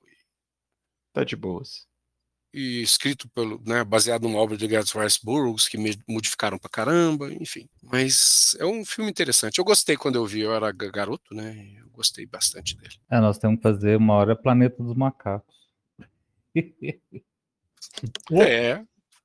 O clássico ou o moderno? Ah, o... Ou o desenho animado. Ah, ainda tem. Oh, o desenho isso, né? animado é legal, é. O desenho animado é legal. Tem a série televisiva. É o desenho animado eu nunca vi. Ele reproduzia bem os quadrinhos, né? E, e ele e era, livro, né? é. E o livro. Ele é também. é muito, é, ele é o livro. O livro é bacana. O livro é bacana. Eu até tenho o livro. Bom, mas voltando à nossa, à nossa série, o que mais chamou a atenção de vocês na, na, na, na história que a gente viu? Deixa eu, deixa eu contar uma, uma história aqui. Tem tempo que eu não conto Por história. Oh, é, o, o... Senta que lá vem história. É, eu sei que eu contei para o Joá isso, cara, que eu estava lendo o, aquele livro do é, Sixin Liu, né? Que vai virar série agora na Netflix, O Problema dos Três Corpos. E era um livro, cara, que tinha anos que eu queria ler, e aí quando apareceu, ah, vai ter uma série, etc. Eu falei, ah, bicho, para de adiar, eu vou ler esse livro. E li, cara, e teve uma coisa que me incomodou profundamente, cara, que é uma, uma cena em que o alienígena que, que, que recebeu a mensagem da Terra né, e respondeu, o cara ele, ele fica num momento assim de que ele não podia ter respondido essa mensagem para não dar a, a, a, a, outras civilizações uma prova de que a civilização deles existia e tal. Uhum. E aí o cara começa a se preocupar, cara, que ele vai ser demitido, ele vai perder o emprego se alguém descobrir aquilo, e que na idade que ele tá, ele já não vai ter dificuldade para conseguir outro emprego. E aí eu parei, cara. Falei, para. Sabe, eu tô vendo, tem, tem uns filmes que tem alienígenas, tipo A Chegada, né? Que eu acho uma representação fantástica, cara. É um troço muito louco. É uma, assim, não é humano e, e não tem nada a ver com o ser humano biologicamente, né? Mas no momento que um cara num outro planeta, a não sei quantos anos luz de distância, está preocupado se ele vai ficar desempregado, eu não posso continuar lendo esse livro, cara. Teve um amigo que eu comentei isso com ele, ele falou assim: cara, mas o livro é sensacional, continua, passa por cima disso. Eu não vou passar por cima disso, porque não dá, cara. Quando eu era criança. A suspensão da descrença tem limite. Não, não dá, cara, não dá. Quando eu era, eu era criança, eu era rato de, de, de, de biblioteca, e eu, eu devia ter uns oito, nove anos de idade. Eu achei um livro, cara, que foi o primeiro livro do Carl Sagan que eu li. Eu saí pesquisando aqui porque eu esqueci o nome do livro. Parece que o livro chama Os Planetas. E tem um capítulo nesse livro que o Carl Sagan fica especulando sobre como seriam, como poderiam ser os alienígenas. E ele fala isso. Não esperemos que a evolução tenha acontecido da mesma forma. Né? Se for muito parecido, ao invés de ser um primata que evoluiu, podia ser um morcego, alguma coisa assim mas provavelmente foi muito mais diferente que isso. E aí ele especula de uns, de uns, uns seres é, que são tipo um balão de gás que viveriam nos planetas, né, as gigantes gasosas Vênus, e né? tal. Não, e, não, isso aí, Júpiter, isso é Júpiter, é cosmos. Aparece, isso aparece não, pois é, pois é. Não, eu vou chegar lá, vou chegar lá. Quando passou o cosmos, no cosmos ele aprofundou essa ideia. Uhum. Mas isso está nesse livro, o livro é de ah, 66. Está antes? É, ah, é o livro de 66. Era do livro do Cosmos mesmo. Não, então, no livro do Cosmos. ideia antes. Sim, no livro do Cosmos ah, ele retoma tá. essa ideia. E aí, cara, o que que rolou? É, na semana passada, eu tava, eu, eu abri o YouTube, cara, e apareceu um vídeo do, do Neil deGrasse Tyson. Eu acho que é assim que pronuncia, né? Sim. O nome dele. Uhum. E ele, o, o, o Neil deGrasse é, é discípulo, né, do, do, do Carl Sagan, uhum. todo mundo sabe disso, né? E ele, ele falando que ele foi convidado para ir no México ver aquelas múmias de alienígena que encontraram no Peru. E aí, cara, o ca... procura esse vídeo, bicho, é muito legal. Coitado. É muito legal. Ele descasca. Ele fala assim, gente, primeiro, o mundo acadêmico não funciona assim. Você não convida cientista para ir num congresso para mostrar. Não. Você faz análises, você compartilha seus resultados, você troca informação, você permite a outros cientistas que tirem amostras, etc. e tal, para pesquisar, etc. E é muito improvável que haja alienígenas antropomórficos. Teria que ser uma coincidência muito grande num universo muito grande. Uhum. Então, retomou essa ideia, cara, e aí foi na semana. Eu assisti esse vídeo e fiquei muito entusiasmado com a, com a, com a, com a ele tem uma retórica muito boa, né, cara? É um sim, cara ele é muito bom. É, é, é um cara muito bom. E aí, bicho, eu comecei a ver o filme com esse entusiasmo. Eu já tinha visto o, o, o curta, né? Quando ele saiu lá atrás, tem, sei lá, cinco anos, seis anos. E, e, eu tinha ficado maravilhado, cara. E aí aquele negócio foi voltando. E, e, e como que, que, que, que, o pessoal, cara, é, fugiu é, é, sinceramente, é o filme sobre alienígena que eu me lembre de ter visto que mais fugiu da coisa. Os caras ali estão praticamente aplicando o que o Carl Sagan falou lá em 1960 uhum. e, e, sempre uhum. retomou, cara, sabe? É... Ah, como é que eu vou dizer isso, bicho? É... Foi um, um, treco epifânico, sabe? Uma retomada de uma epifania que eu tive lá com oito anos de idade, depois eu tive de novo com 10 quando eu assisti o Cosmos talvez mais, né? 12. Cosmos é de 80? É 80, né? 80. Cara, 80. Pois é. é, é início da década de 80, na verdade. Lá com 12 anos, quando eu vi o Cosmos de novo, e que me deu essa fagulha na semana anterior, vendo o Neil deGrasse Tyson falando, e aí, bicho, na hora que eu comecei a ver a série, foi uma explosão, cara. Sabe, eu, eu, eu, eu tive que segurar para não ver tudo junto num dia só, apesar do Joá tá, tá me cobrando. Já viu, já viu, já viu porque, cara, eu queria assistir e ficar morgando, pensando naquilo tudo que eu tinha visto, sabe? É um negócio legal. E assim, o, o, o Cláudio perguntou, né, o que mais marcou na história? O que mais me marcou, na verdade, não foi a história. Eu achei a história legal, muito bem construída, muito bem alinhavada, né? Os personagens que surgem, os, os meninos lá que são os, os próprios Scavengers, né? Os caras que estão indo lá tirar as coisas, as sobras, né? Eles é, fica tudo muito integrado, cara. Você olha para a história, você não consegue ver nada gratuito assim. Mas o mais legal, o mais legal mesmo é, é isso, é o ambiente, cara, sabe? É como que o negócio é retratado. É, é, é, é fantástico, cara. Eu, eu, eu tive uma, uma, um momento de epifania mesmo nessa série, cara. Eu, eu, eu, eu fiquei desmiolado, cara. É muito legal, muito legal. Ô, ô Drius, ele, o Carl Sagan também fala que em Vênus, ele também eh, tem essa teoria, ele fez um paper, ou um artigo científico que é, sugere que talvez exista vida na atmosfera de Vênus. Sim, sim, sim. Inclusive, o, no Cosmos mesmo, ele fala que era mais provável uhum. ter vida em Vênus do que em Marte. Eu lembro sim. dessa frase. E que para ter vida em Vênus, ela só poderia estar na atmosfera por causa das condições, né? Sim, ele fala isso calor, também. É. Isso. Mas lá no, no nesse livro do, dos planetas, nesse livro antigo, tem desenhos, cara. Eu não lembro se no Cosmos tem, eu vou pegar o Cosmos aqui depois dar uma olhada, mas tem os desenhos no, dos seres balão no livro lá, tem, tem, tem os desenhos. Tem, né? tem. O Cosmos tem. E tanto é que os desenhos é que aparecem no, no filme, né? No filme, no, né? Na, na, na série. série é, na série aparecem os desenhos. É, eu vou dar, eu, hoje eu vou bater na estante ali, pegar o Cosmos, dar uma folheada nele de novo e continuar mas, mas depois, a minha epifania depois da fala do Drius, assim, é, me voltou uma outra um outro espelhamento que eu fazia, uma outra analogia que eu estava fazendo com quem perguntava o que, que eu estava achando. Avatar fica idiota depois dessa série, né? O James Cameron podia desistir da série depois disso tudo. Pois é, é aí que entra naquela coisa, né? O Avatar você vê as criaturas, você reconhece as criaturas. Não tem nada no Avatar que você olha e fala assim, pô, mas o que, que é esse bicho, né? É um passarinho, é uma flor, é um. É, você, você reconhece tudo. E lá não, cara. Você, e, e, tem umas sacadas interessantes, assim, de detalhes, né, que, que eu fui ver. É, não sei se vocês repararam, né, mas o, o Cayman, na, na, no finalzinho, né, na última cena dele lá, que ele pega aquele bichinho que eu achei genial, o bicho que tinha três três, não chama de pata, né, mas três extensões. E é legal porque quebra com a lógica biológica terrestre, que é a coisa do espelhamento, né? Então você tem duas, é, quatro pares de patas, você nunca tem assim, um uhum. animal com cinco patas. E lá eles põem um bicho com três patas. E aquilo é genial, cara, porque eu falei, pô, até, até esse detalhe os caras pensaram, né? Mas que é aí que eu fui ver o primeiro, porque tipo, me tem alguma coisa nesse bicho que eu estava lembrando. Aí eu fui ver o primeiro episódio é a criatura que o Hollow tenta pegar no início e não consegue.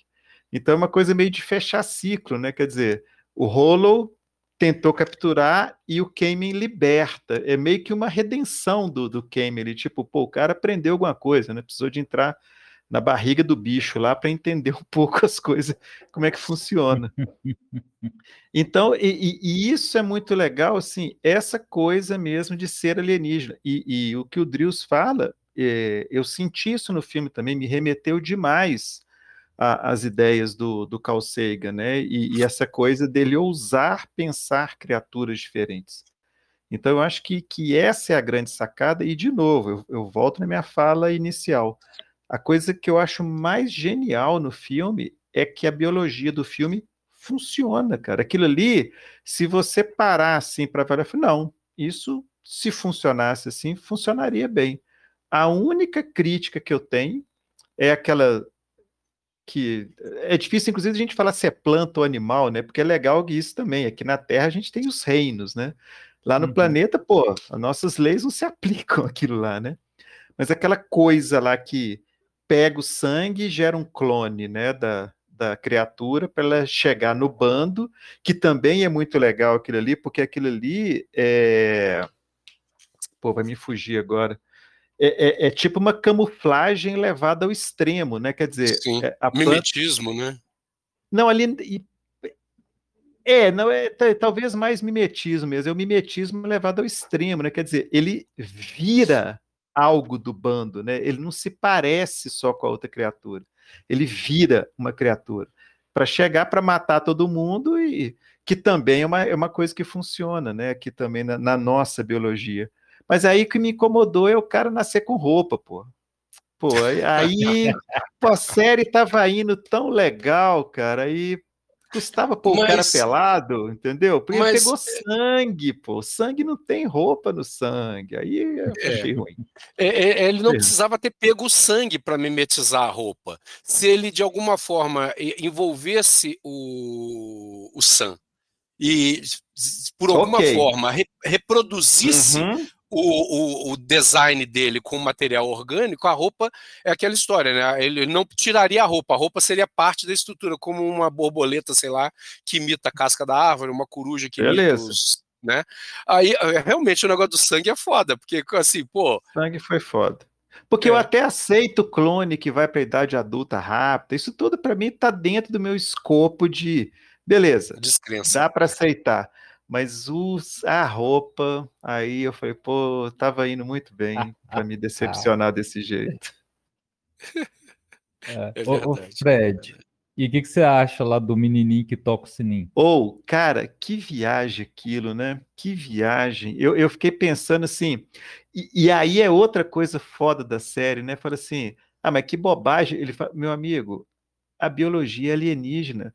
Não pode ter um ser vivo que gera uma criatura cujo único papel é escolher lá o grãozinho viável e morrer. Quer dizer, ele tem uma vida inteira em um minuto, cara. Aquilo ali E, e, o que eu acho mais bonito dessa, dessa cena, né, é como que a, a Úrsula fica maravilhada com aquilo. Quer dizer, a Úrsula, ela, ela, ela transporta a gente para o filme, né? Porque você fica ali fascinado com aquilo, você se identifica com a, a, a Úrsula se maravilhando, assim, pô, é muito. Ah, eu achei aquilo assim muito metalinguagem, assim, sabe? De, ó, é para você ficar igual a Úrsula. E, e, eu achei aquilo é genial, cara. Nossa, aquilo, quer dizer, é uma cena, vamos dizer assim, do ponto de vista, né, de roteiro, era totalmente dispensável, mas ela é ela é bonita demais para ficar fora do filme. Então aquilo ali é muito massa, cara. Ah, ô, ô Fred, deixa, deixa eu discordar do, do, do, dispensável. Ela é dispensável no sentido de que ela não avança a história, né? Isso, mas isso, na, não. Mas na caracterização, na, na, no trabalho de você se identificar com a Úrsula, cara, é fundamental. Eu, sim, passava, sim. eu passava a série toda, bicho, aparecia a Úrsula, eu olhava e falava assim, olha eu lá. Olha eu é, lá. Exato. É isso. É, é, isso que eu falei, ela te gera um vínculo, né, cara? Eu falo assim: olha, você pode se maravilhar igual a urso, assim. É, é isso, isso aqui é muito bonito para você ficar aí parado achando bobos. É, aquilo ali é genial, cara. Aquilo é genial. E de alguma forma a cena também dá uma tônica da, da, do planeta, né? Porque as coisas elas, elas funcionam numa lógica diferente, né? A, a vida ela tem sentido a partir da sua própria existência. Né? Então a gente fica buscando grandes né, voos de, de, de explicação para a vida e, e, no caso a vida ela se explica por si própria e aquela ceninha ali ela, ela é um pouco a essência do filme inteiro né toda do, do filme na parte da, da biologia alienígena né uhum. toda a essência da, da do filme está nessa cena uhum. E aí, de novo, a gente pode brincar. Ali, de fato, estaria o Círculo of Life. Pois é. O ciclo da vida, né? Eu não vou, eu vou, não vou incomodar vocês cantando a música de novo, mas ali dá para escutar isso, né? E não no macaquinho levantando o leãozinho lá no alto da montanha. Alguma coisa mais ocorre a vocês, pessoas? Tem, tem. Eu vou. E o que, que vocês acharam do final? Daquela perspectiva de um culto ao fungo sabe? É, o, fungo já tinha escapado daquele planeta, sabe? É, ele vai ser. Ah, pois é, esse final. Ele... Tinha uma coisa quando eu era menino, eu, eu tinha os finais em aberto que me, me deixavam um pânico, assim. Eu não conseguia dormir, tipo a dança com os vampiros. O final da dança com os vampiros, que o, os vampiros fogem, né? Na carroça lá, você fala, puta, o mundo todo vai virar vampiro agora. Aí eu não conseguia dormir, cara. Achando que todo mundo ia virar vampiro. Assim, a série o tempo todo ela me deixou muito. Eu, aquilo que o Drius. Eu não consegui maratonar, sabe, Drius? Eu assisti um episódio e tinha que abandonar a coisa porque eu ficava, eu ficava até meio deprimido, assim, cara. O negócio é forte, assim sabe? Essa coisa do desse lugar hostil, que você não vê solução para esse lugar hostil, cara, aquilo é muito angustiante, né? E aí, o final, eu falei, puta, de novo, cara. Sabe aquela sensação da, da, de quando você era um moleque? Falar lá, vai espalhar tudo. Olha, pô, olha a merda que deu lá. Os humanos só foram lá fazer merda outra vez. Mas então, aquele final, eu fiquei pensando nisso, assim, também, sabe? Porque, na verdade, a gente tem algumas pistas de algumas coisas ali, né? Porque você vê, cai aquela a nave lá da, da xamã, né? E tem aquela foto com um monte de humanos lá. A gente uhum. sabe que um cara ela enterrou. Mas e os outros? Será que eles conseguiram escapar, né? Ou será que morreu todo mundo? Então, assim, ele te, te joga umas coisas que é perfeitamente viável que a forma de vida do planeta já tenha escapado há algum tempo, né? E ali, junto com, com a mulher lá, que eu esqueci o nome dela lá, né? Que, que fugiu, meio que assim, a, aquela outra nave zona, tipo, porque como é que você encontra? Claro, né? Você tem lá os seus, os seus alertas, né? E tudo mais, mas assim, meio que, pô, será que aquela nave estava procurando justamente coisas desse tipo, né? Porque você vê a roupa que os caras usam pelo menos para mim, me passou assim: aquilo é uma máscara para você não respirar né, o, o ar ali, uhum. não é? Uhum. E se eles estão dentro da nave, eles não vão precisar daquilo. Aquilo me parece muito mais uma. que a gente chama de essas roupas de, de risco biológico, né? Do que realmente. Uhum. Então, assim, o culto já é uma roupa para você não se contaminar. Então, eu achei aquilo assim muito elaborado para ser só uma ceninha de final de, de uhum. animação, né? Então, aquilo ali eu achei legal, que talvez eles próprios fiquem tentando detectar essas, esses, esse fungo que escapa em outras naves, alguma coisa desse tipo. E, e, e seria muito interessante você ter algo assim, né? É, aí sou eu pensando como que eu queria uma segunda temporada, que para mim não precisava, para mim fechou bonito, mas você quer fazer uma segunda temporada? Coloca os caras no planeta vivendo em harmonia lá e defendendo o planeta de alguém que queira ir lá para destruir os fungos, fazer alguma coisa desse tipo, sabe? Eu acho que seria uma uhum. continuação interessante isso, mostrar que eles se entenderam com o planeta e vão de, e, e, como parte do planeta vão passar a defendê-lo de qualquer tipo de ameaça. É, eu confesso que esse final me deixou completamente assim perdido. Eu, eu, eu até agradeço as, as sugestões de interpretativas de vocês, porque, é claro, tem lá o fungo, tem a florzinha crescendo, tem as, as, as mortes na nave e tem as pessoas chegando. Agora, realmente, eu não consegui concluir nada. Eu falei assim: ah, ok. A máscara me lembra muito uma máscara ritualística, né? Aquela, sim, aquela sim. face branca, né? É, é, mas eu falei de um culto. Não, eu concordo. E para mim a máscara ela tem esse duplo efeito. Ela é ritualística e ela também protege o cultista. Como a máscara dos, dos doutores da morte lá da peste Isso, com exatamente.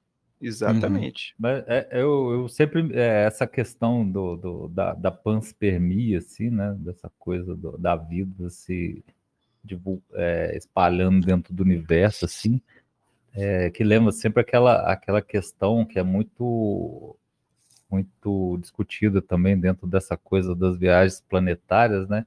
Se a gente realmente devia ir em outros planetas uhum, ou uhum. luas, sabe? porque a gente não sabe o que, que tem lá. A, a, a, chance é da gente destruir, que é essa uhum. nossa natureza, né? Destruir as coisas. Né? Então, é, a gente não sabe o que, que tem, você não entende o que, que tem, e o fato de você, só o fato de você não entender, é, acaba que você não percebe, e se você não percebe, você não se importa, né? Então, é um uhum. negócio maluco. E ao mesmo tempo, você pode, à medida que você vai e volta, né? Tanto que isso está tá o tempo todo na, na ficção científica, né? Do, do, do, do contágio, né? Do, do alien que chega e você tem os dois lados, né? O tanto pode contagiar, né? Como, como, um alien mesmo, ou aquele da Antártica lá, como é que é o nome, Drews? Do Enigma do Outro Mundo? É, o enigma de outro uhum. mundo, né? E ao mesmo tempo você tem também o, o, o ser humano que pode ir destruir.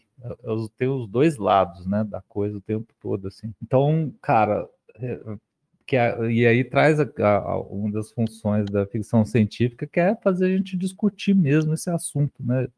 Será que a gente devia ir repetir os massacres que aconteceram na América por conta da, da ganância e da curiosidade. Não, e, e, pensar que a gente pode fazer isso, inclusive, assim, é, na melhor das boas intenções, não, a gente conseguiu virar aquela humanidade lá, né, do, do Jornada nas Estrelas, que todo mundo tá beleza, tá em paz, mas, uhum. pô, a maior parte do nosso corpo, né, a gente tem mais célula de microorganismo do que célula humana, cara. Então, assim, você pode levar um microorganismo para um lugar desse que dizima tudo, sabe? Que pode uhum. dizimar toda a biologia de um planeta desse. Sim, Guerra então, dos tem, Mundos. Tem... É, Guerra dos Mundos, exatamente. Guerra dos Mundos. É, é, é, é esse era o exemplo contrário que eu queria dar. Assim, Guerra dos uhum. Mundos é exatamente o contrário, né? É o contra-exemplo. Chega sim. quem morre. É. Isso. Me fugiu então, enquanto eu montava.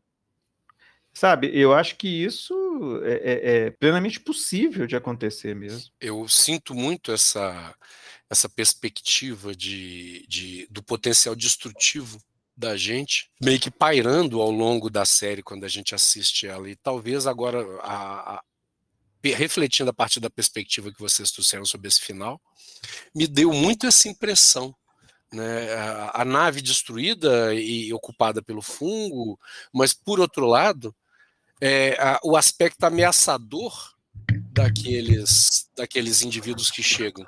Né? Eu acho que ainda preferia ficar na nave com o fungo do que encarar aqueles caras com aquelas máscaras. Do mesmo jeito que o Doutor da Morte lá da, da peste bubônica talvez fosse mais ameaçador do que a própria peste. Eu, estava pensando que a gente está chamando de fungo o tempo todo, né? Por conta das, é... analogias, das analogias. Eu fiquei pensando se chamar aquilo de vida não era mais pertinente, sabe?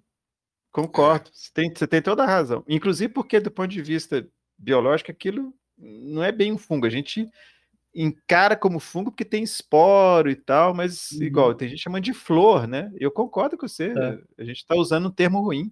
Porque ela simboliza o, o, fim da vida e o nascimento de outra coisa, né, cara? Uhum. O tempo uhum. todo lá, ela, ela toda vez que alguém é, morre alguma coisa, floresce. É um negócio, é, é também uma, é muito poético, né? Sim, Concordo. É muito bonito aquilo. E, e floresce rápido, assim, né? Eu acho legal é. isso também. Tipo, ó, já passou, meu amigo, agora é vida que segue, literalmente. É a melhor passou. série do ano? Pô, cara, esse ano nos brindou com boas surpresas, né? É, o, o Corpus eu curti demais. A Miss Davis, que a Miss Davis é desse ano, né? É. Miss Davis é desse ano. Miss Davis. Então, assim, Cara, tá ali. Eu tenho um empate de algumas melhores séries desse ano. Realmente, 23 foi generoso com a gente, né? O meu ranking, cara, vai ter um monte de coisa empatada em primeiro lugar, bicho, porque eu vi muita coisa boa esse ano. Muita coisa boa. E pra você, Cláudio? Cara, eu não sei se eu posso dizer que é a melhor série, mas foi uma série que me impactou muito. Na realidade, é, eu, foi um ano atípico né? Então eu não consegui ver tudo o que eu gostaria de ter visto, inclusive várias sugestões que vocês fizeram no do universo da ficção científica e outras, digamos, outros estilos né, de, de séries. É, é difícil para mim dizer, mas com certeza foi uma série que me, me causou uma, como é que eu posso dizer, uma impressão de novidade. É, eu comecei agora, finalmente, a assistir aquilo que vocês já viram há muito tempo. Eu ainda não cheguei em Loki, mas eu consegui acesso é, aos, às coisas que a Disney Plus está disponibilizando e as, tô, comecei pelas, pelas séries de Star Wars. E eu comecei a ficar tão decepcionado com séries que as pessoas gostaram tanto, né? Então eu comecei a ver a Soca e falei assim: é isso?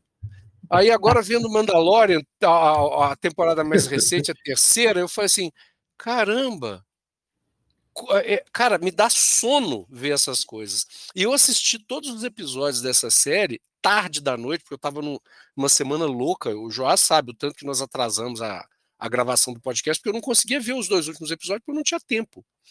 Uhum. Né? E eu uhum. assistia de madrugada, assim, literalmente, três horas da manhã, assim, eu acabava de fazer alguma coisa, ah, antes de eu dormir eu vou assistir um, um episódio. São curtinhos, né? E, cara, eu, eu, o sono desaparecia quando eu começava a assistir, e eu estava assistindo no celular, então, assim, não era na TV de sei lá quantas polegadas, deitado na minha cama, era no celular uhum. todo torcido, porque o cabo do, do celular estava ligado na tomada e o cabo é curto, e eu assisti bem, né? Não aconteceu como quando eu estou ah, passando no, no feed infinito da rede social, que o telefone cai da minha mão, porque eu durmo com ele na mão. é isso, né? Então eu, isso diz alguma coisa da série, né? E aí eu tava, tava pensando que queria terminar naquelas frases finais lendo um, um texto de um livro que vocês mencionaram agora há pouco, né? Mas eu quero dar espaço para vocês irem finalizando a nossa conversa e terminar com a leitura desse texto.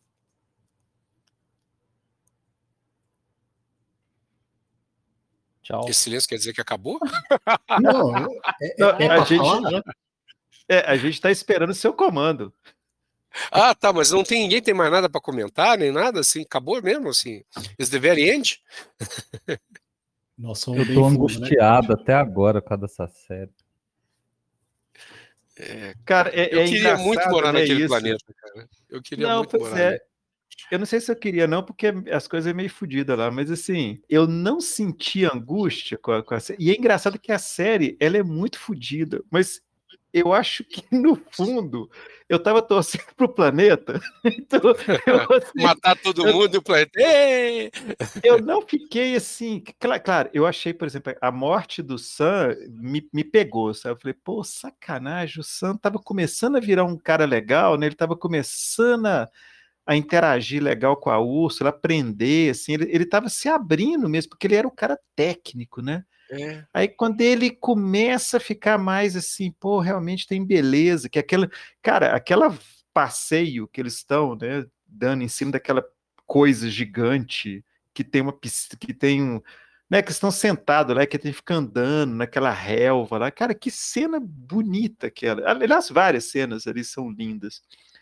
Mas a, a morte do Sam me pegou, mas assim, eu não fiquei angustiado, eu achei, eu acho que eu fiquei tão fascinado com como que eles construíram aquele planeta que eu, eu, eu entrei, cara, eu entrei na história assim na boa. Eu falei, pô, então é isso, bora lá. E, e vou te falar, cara, é difícil eu ter isso. Com, até com série mesmo, não só com animação, assim, de eu não ficar assim, pô, vai dar merda, vai dar merda, eu vou ficar puto, vai dar merda. E eu, eu, ficava assim, cara, se der merda, beleza, a história está valendo a pena, sabe? Ele não, não me incomodou a, a, a, condução da história. E isso é muito raro. É muito raro de, de acontecer comigo vendo série. Então, assim, é, é uma série que realmente, nossa, eu, todo mundo, eu indico ela para todo mundo, todo mundo tem que assistir. É dessas que se saísse o, o boxinho em Blu-ray, eu comprava só para tê-la aqui para ficar assistindo depois de novo, cara com medo de sumir do streaming, que tudo some da merda do streaming agora também. Eu tive esse impacto todo que eu contei na história, né? Quer dizer, eu, o, o, universo conspirou para eu gostar dessa série mais do que eu gostaria em condições normais de temperatura e pressão. Né?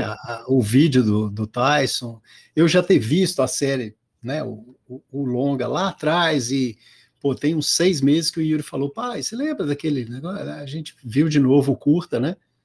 E vai virar série e tal, e eu já estava na expectativa, aí me aparece o vídeo do Tyson, me aparece o, o, o, o problema dos três corpos, que me deixou muito chateado. Então, assim, tudo, tudo conspirou, cara, para eu ter essa epifania mesmo nessa série, cara. Eu achei muito legal, é muito bem feito, né? É o visual que meio que remete ao, ao, ao heavy metal, né? Metal Run, uhum. Uhum. E meio que remete ao Akira, né, cara? Eu achei muito parecido com as coisas do, do Kazuhiro Otomo. Então, bicho, é assim, o universo conspirou mesmo para me fazer gostar desse negócio. Gostei demais, está entre as melhores séries. Eu não sei se é a melhor, porque eu vi muita coisa muito boa esse ano. Mas, cara, é, é definitivamente está entre as melhores coisas que eu vi, talvez não nesse ano, entre as melhores coisas que eu vi na minha vida. É, é uhum. muito legal. Muito legal. É, eu acho, só, acabou que eu não respondi. Eu perguntei, não respondi. Para mim, a melhor série, porque fazia muito tempo que eu não via nada tão criativo. Mas muito tempo, cara. Assim, o, o tempo todo eu fiquei chocada. Falei, de onde vocês tiraram isso? sabe? Eu, eu, me perguntava o tempo todo, de onde vocês tiraram isso? Isso aí, sabe? Aquela coisa. É, é, e vou voltar para fechar o ciclo, voltar lá na fala do Drills no começo, assim é uma coisa que você via na heavy metal mesmo. Uhum, As doideiras uhum. do Moebi, sabe? É, eles conseguiram ser mais doido que o Moebi. É evolução, né? É. Evolução não quer dizer melhora necessariamente, mas nesse caso foi. Nesse caso é. foi. Boa. Porque é importante, né, Fred, estabelecer que evolução a gente confunde no, no senso comum evolução Isso. com aprimoramento. E na realidade, a evolução é adaptação. A barata né, é extremamente bem adaptada, muito melhor que nós. Né? Então, é, ela, é, a gente pode dizer que ela é mais evoluída que nós para muitos ambientes. E né, uhum. do jeito que a gente está tratando o planeta, provavelmente elas vão herdar o planeta. É, é, tem uma outra referência além do heavy metal que eu acho que vale a pena ser citado, que é o Planeta Fantástico, né, do René Labu. Não, Lalu. Sim. René Lalu. Planeta Fantástico, eu tenho ele aqui em casa e eu assisto de novo, periodicamente. Cara, eu tive a oportunidade de ver o Planeta Fantástico com uma orquestra fazendo a trilha no, no cinema no Fantástico Porto, que é um festival de cinema fantástico lá no Porto. Foi uma experiência muito massa. Vocês querem falar um pouco sobre o filme, já que vocês mencionaram ele, para quem não conhece? Servir de indicação? Ah, cara, é... Eu não tenho muito o que dizer, não. Planeta Fantástico é um troço muito doido, né, cara? Muito doido mesmo. Pombas, gente. Quem não conhece, procura. Eu acho que ele tem até no, no YouTube. Tem no YouTube, dublado, no YouTube legendado, de todo jeito. É, ah. Gasta um tempinho, assiste o Planeta Fantástico, que é meio que a sementinha desse negócio, sabe? É, o é. João lembrou bem, lembrou bem. Eu não tinha lembrado dele. Vale a pena assistir. É, uma coisa que me incomodou, vocês falaram de, de, uma natureza exuberante, mas muito diferente da nossa, e aí depois foi mencionado, acho que não sei mais por quem, uma relva. E uma coisa que me incomodou nesse planeta é que tem, tá, tá animais muito estranhos, mas tinha relva, né? Tinha capim. e que isso não é igual a nossa. Não é igual a nossa. Você vê que ela não voltava, ela ficava aberta quando eles passavam. Aquela é sacada eu achei massa. Eu achei massa aquilo ali. Ah, interessante. Então, dizer, eu não tinha me tocado disso. É. Eu não sei se ela é igual a nossa, não, cara. Me passou a ideia que não é, não. Não, aí boa, boa. Eu não, não é. prestei atenção nesse detalhe. Vou, quando, você vê relva de novo em algum filme de, de dinossauro, tá, geralmente tá errado. É, é tinha grama naquela época, né? Exatamente, começa por aí.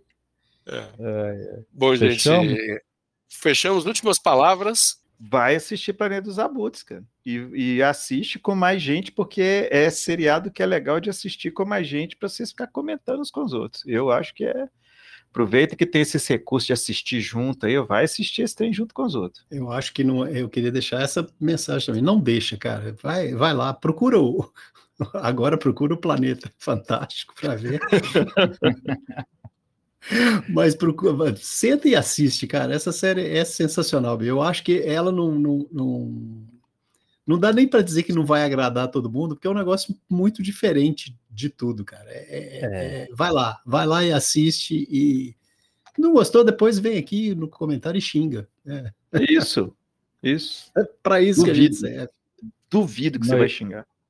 E pode ficar tranquilo que spoiler nenhum que a gente falou consegue descrever a maioria das coisas que acontecem. Então, pode, pode bem com o negócio.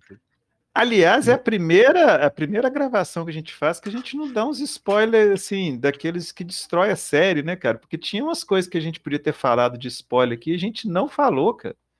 Interessante Porque isso. Não, não foi necessário, né? A série ela é tão boa que a gente não precisa se prender à trama para poder é. ter argumentos para discutir. Nós discutimos aqui, sei lá quanto tempo tem de gravação, né? É uma, uma quantidade boa de tempo e a gente não precisou falar da trama em profundidade e a gente tinha muito material para falar e poderíamos falar mais, é porque senão vai acabar ficando meio repetitivo, né?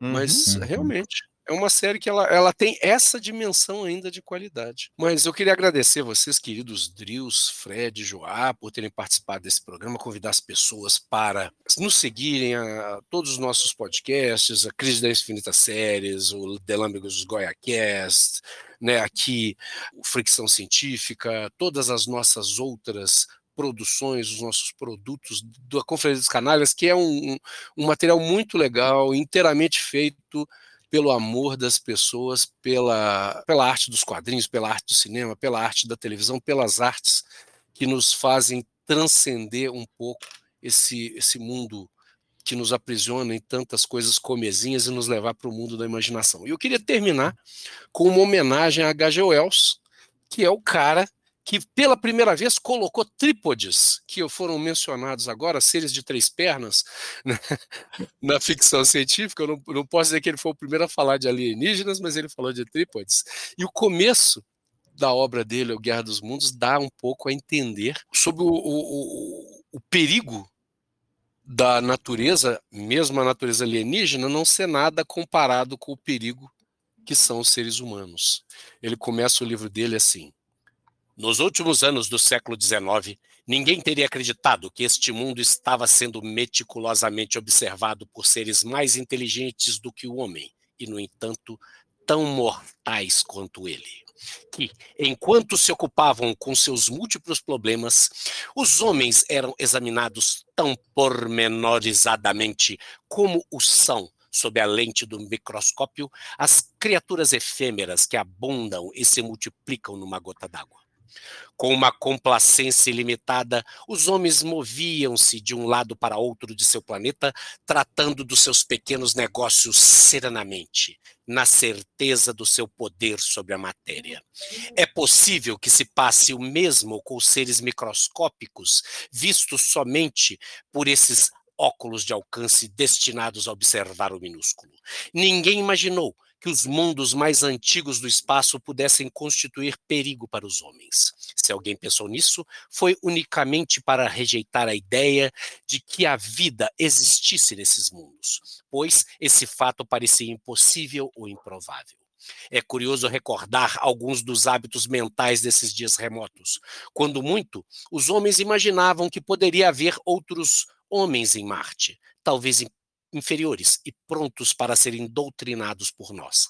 No entanto, nas profundezas do espaço, mentes que estão para as nossas, como estas estão para a dos animais, inteligências vastas, frias, insensíveis, fixavam a terra com olhos invejosos e traçavam lenta, mas inexoravelmente os seus planos de conquista. E nos primeiros anos do século XX chegou a grande tragédia vinda do espaço. É isso aí, gente. Muito obrigado pela escuta de vocês. Espero que esse podcast tenha deixado em vocês a sementinha para acompanhar a série, os filmes e os outros, as outras produções que nós indicamos. E vale a pena, gente, vocês olharem para a ficção científica. Ela ajuda a gente a pensar a sociedade, ajuda a gente a pensar a nossa natureza, o nosso planeta e a nossa vida com outros olhos. E de novo, muito obrigado a Joá, a e ao Fred, especialmente ao Fred pela consultoria biológica para esse episódio. E um abraço grande para todo mundo.